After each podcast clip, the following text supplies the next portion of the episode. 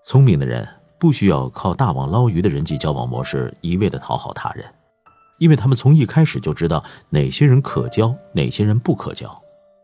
他们也不需要计算每一个人可能会带来的好处，因为他们有能力靠自己，所以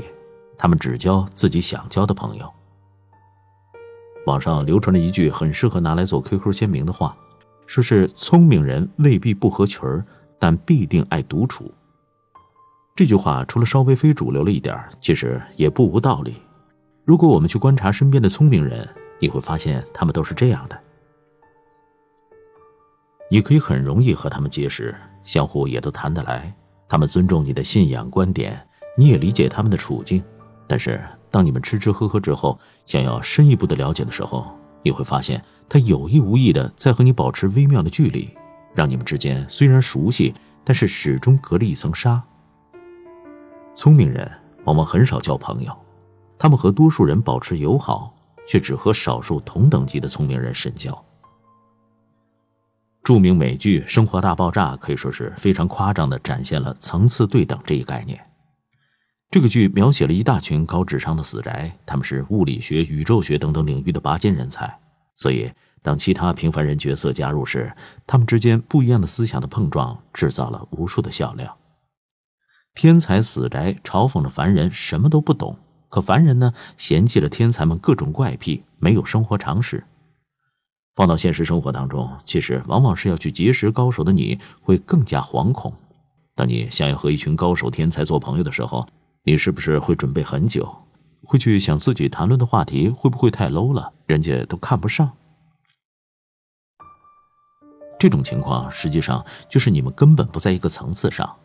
这种层次其实不仅仅是智商，也是阅历、交际能力等等综合实力的一种集合。咱们这样的凡人思考问题，往往是 A 推理出 B，然后 B 推导出 C，而聪明人可不是这样，他们可能 A 过了就是 E，然后就到 H，甚至灵光一现，大喊一声从 A 直接到 Z。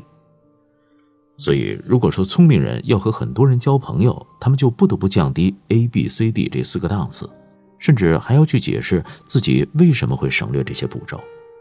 这种情况，用鲁迅先生的话来说，就是无异于谋财害命。在几乎所有的艺术作品，尤其是影视作品中，天才们的形象往往带有孤僻、讨厌社交这样的特征。他们要不就是自身有社交缺陷，害怕社交；要么就是社交技巧方面的高手，懂得如何避免不必要的时间浪费。影视作品中前一种情况更多，而现实生活中后一种更多。因为社交本身就是极其耗费精力的事情。就拿咱们普通人来说，过节要走家串户，平日里要打点和同事的关系，隔三差五要和老朋友、老同学聚一下。除此之外，还有更多的和不那么熟悉的，但是又必须要应酬的人一起假装热情。这些时间对于聪明人来说，那简直就是在浪费，所以他们往往会直接跳过这些选项，而是专注的去做自己认为真正重要的、有价值的事情。他们这样可能会被他人侧目，觉得孤僻自负、不近人情。然而，往往就是这些人才能做出杰出的成就。近年来最熟悉的这类例子就是苹果之父乔布斯。刚才说了这么多，并不是说聪明人都是自私的、不重感情的人，而是说他们更看重自己的追求，在社交的选择上会比我们更加谨慎，而且有价值。英国的心理学期刊曾经发表了一项关于人类学的研究，他们发现和挚友的互动越多，一个人就越觉得自己快乐。而广义上的社交越频繁，人们的生活满意度反而越低。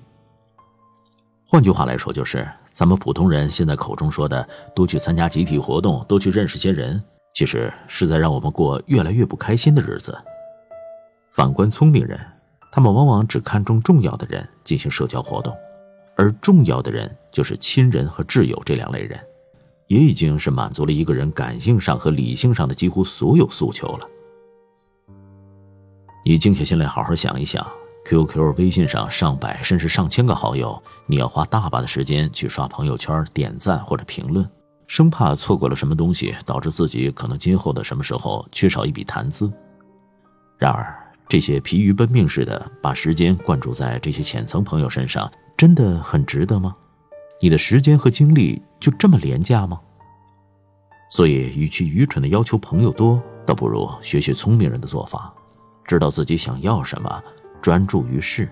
那么，在想要尝试的领域去结识一些挚友，去结识一些真正高层次的能够帮助到自己的人，不需要多，但要走心。请把你有限的时间和精力花费在对你自己来说重要的人身上。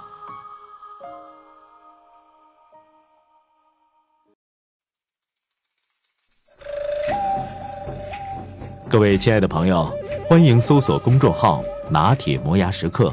那里有更多治愈系节目，帮助你利用每一次等车、等人、等外卖的碎片时间，不喂食鸡汤，只为强大的内心充电。公众号：N T M Y F M，N T 就是拿铁的拼音字头，后边的四个字母是 My F M，中间没有空格。输入中文六个字“拿铁磨牙时刻”，认准蓝色咖啡杯标识。欢迎你的加入。